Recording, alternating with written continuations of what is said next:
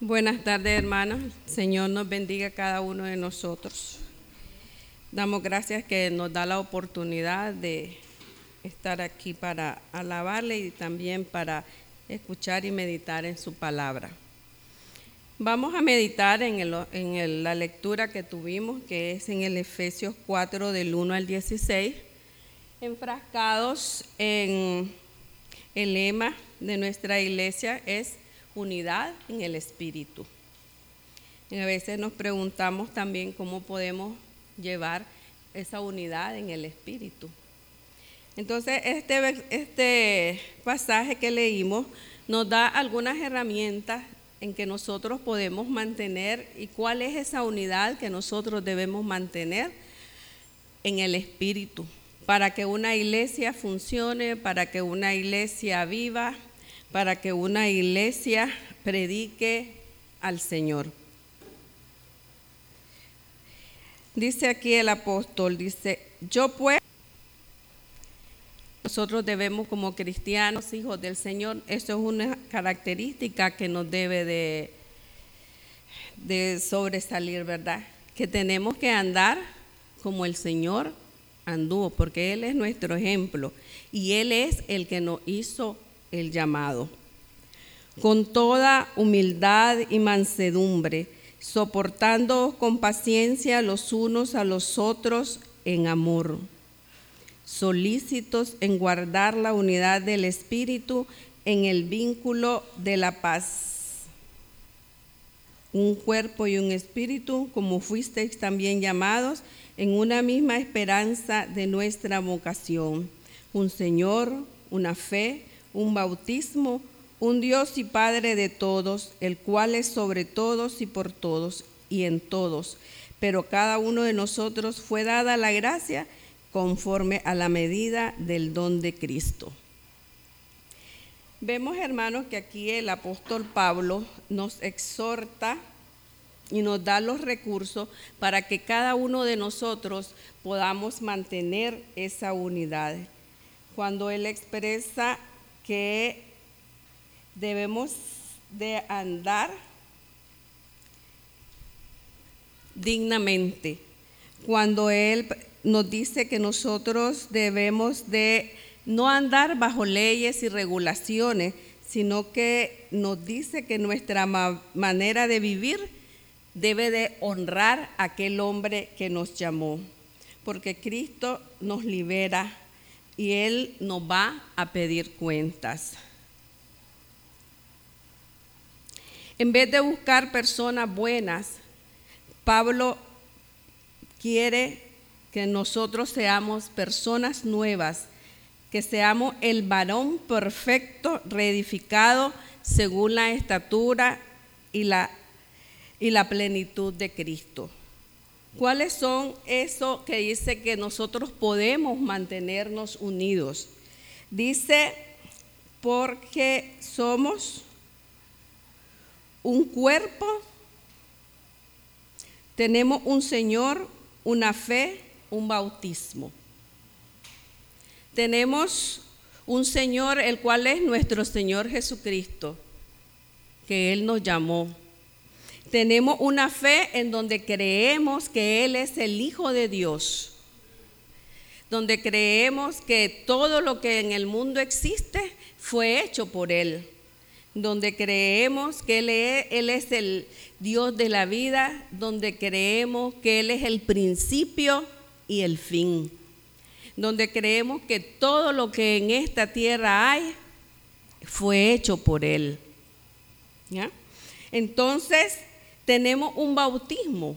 Hemos sido bautizados todos en las aguas. Hemos descendido cuando, cuando quisimos este, dar fe en obediencia al Señor, descendimos a las aguas bautismales, simulando la muerte del viejo hombre y el renacer de un hombre nuevo, de un hombre para el Señor. Pero también vemos que fuimos sellados con el Espíritu y con el Espíritu. el Espíritu que es el que se encarga de mantener que en, cada uno de nosotros esa decisión de que haya cohesión, de que haya juntura, de que haya un solo bloque, que estemos todos en la unión, que todos, tengamos un mismo sentir, un mismo propósito y una misma manera de actuar. ¿Ya? Y también dice, nos recuerda cómo el Señor bajó a lo más último, cuando Él fue crucificado, cuando Él vino a cumplir la misión que Dios le había encomendado, pero también cuando Él fue glorificado y subió a los cielos, cuando el Señor lo levantó de la tierra. Y esa es la esperanza que nosotros tenemos. Y esa es la esperanza que nos unifica, que también muy pronto nosotros le veremos y vamos a estar con Él. Porque nosotros creemos que el Señor vendrá y seremos llevados a las mansiones que Él fue a preparar para cada uno de nosotros. Pero ¿cómo nos manda el Señor que dentro de la iglesia nosotros podamos trabajar? Y Él nos dice aquí que a cada uno de nosotros el Señor nos dio dones. A cada uno de nosotros el Señor nos dio una habilidad para trabajar en su obra. A unos les dio, los hizo evangelistas, a otros profetas, a otros maestros. Lo podemos simular y verlo como el cuerpo humano.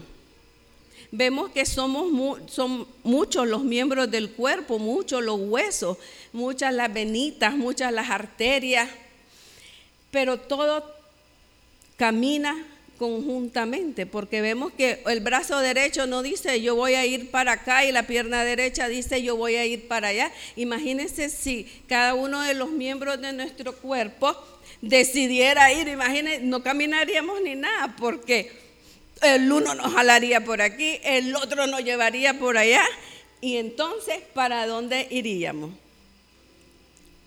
¿Ya? Entonces, cada quien guarda dentro de la naturaleza que el Señor, dentro del equilibrio que el Señor creó, cada miembro nuestro tiene sus responsabilidades. Cada miembro tiene sus funciones que desempeñar. La pierna derecha no va a hacer lo que le toca hacer al riñón.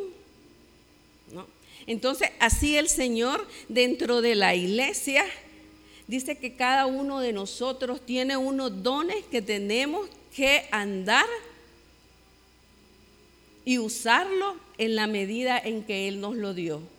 Pero a veces confundimos dones y talentos.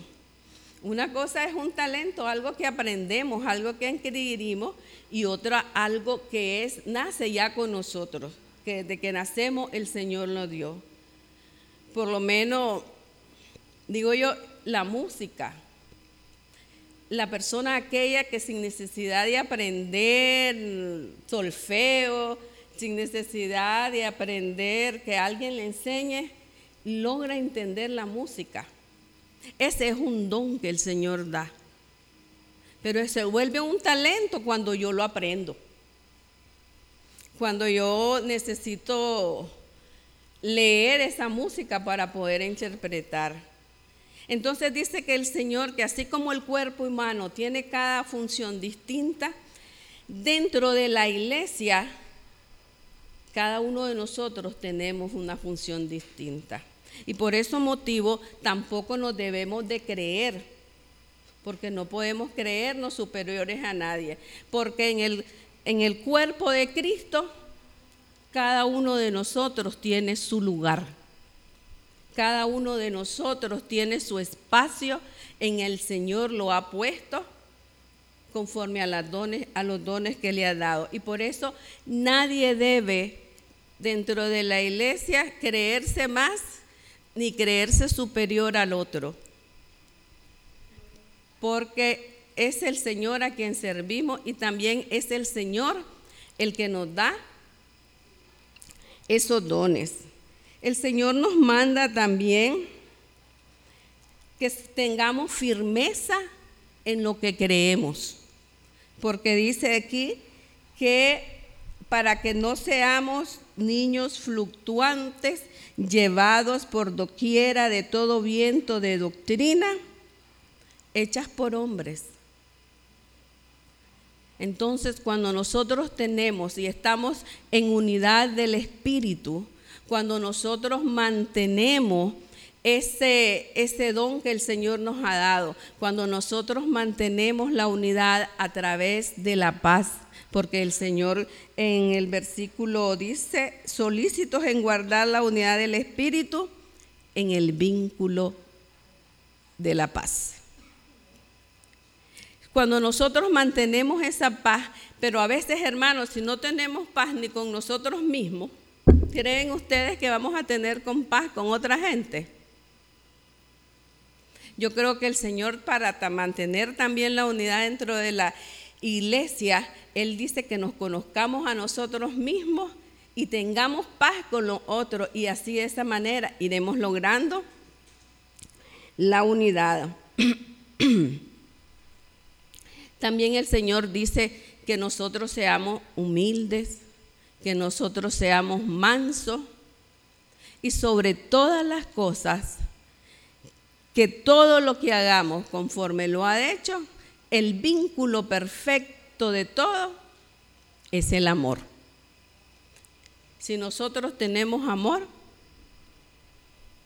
real, vamos a tratar, vamos a ser personas que unifiquemos, que unifiquemos, porque no vamos a, desunir porque recordemos que el amor une, el amor compacta. Y si nosotros tenemos el amor del Señor, entonces también vamos a estar unidos. Entonces, si el Señor quiere que nosotros no, no seamos niños fluctuantes, sino que vamos a seguir la verdad en amor y crezcamos todo en todo aquel que es la cabeza, que es en Cristo Jesús. Entonces, hermano, la unidad la obtenemos también y el trabajo que hace que esto camine y que vaya dando en nosotros, que vayamos perfeccionando, es a través del Espíritu Santo. El Espíritu Santo es, digamos, como dirían los albañiles, es la mezcla aquella que va a ir pegándonos cada uno en ese sentimiento de la unidad, sabiendo que debemos de trabajar con distintos dones en distintas áreas, en distintos menesteres, pero todo lo hacemos con un propósito, con el propósito de servir al Señor, de agradar al Señor, de llevar la palabra a aquellos que no lo conocen ¿Por qué? Porque amamos a las otras personas. Porque sin amor nada podemos hacer. Y sin Cristo el Señor tampoco no podemos hacer absolutamente nada. Porque nuestro centro, nuestra unión, nuestra verdad central es Cristo el Señor. Y a través del Espíritu es que nosotros podemos ir logrando la unidad en paciencia, en humildad, en mansedumbre, en templanza, porque también, hermano, el soportarnos los unos a los otros. En soportarnos los unos a los otros. Qué difícil se oye, ¿verdad? Porque a veces, a veces digo yo, a veces no nos soportamos ni nosotros mismos, ¿verdad? Y, voy a soportar al hermano. Pero no, el Señor nos manda que, y eso nos enseña, que van a haber problemas, que van a haber fricciones, pero en el amor del Señor vamos a buscar cómo resolverlos. En el amor del Señor vamos a unirnos. En el amor del Señor y en la paz que el Señor nos da, vamos a unirnos. ¿Y, esta, ¿Y esto quién lo hace? ¿Quién trabaja en medio de nosotros para que esto se logre? Es el Espíritu Santo. Entonces, amor, hermanos, como dice el versículo 16, cada uno de nosotros pueda trabajar de quien todo el cuerpo, bien concertado y unido entre sí por todas las coyunturas que se ayudan mutuamente, según la actividad propia de cada miembro, recibe su crecimiento para ir edificándose en amor. Entonces vemos que nosotros no podemos estar diciendo, yo hago mejor trabajo o mi don es mejor que el del otro.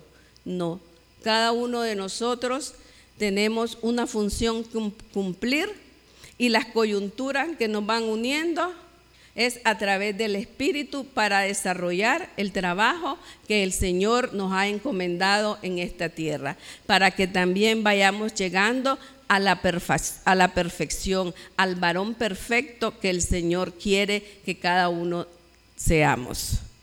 Que Él nos ayude, hermanos, a mantener y buscar la unidad del cuerpo de Cristo en amor y en la paz que Él solo puede dar.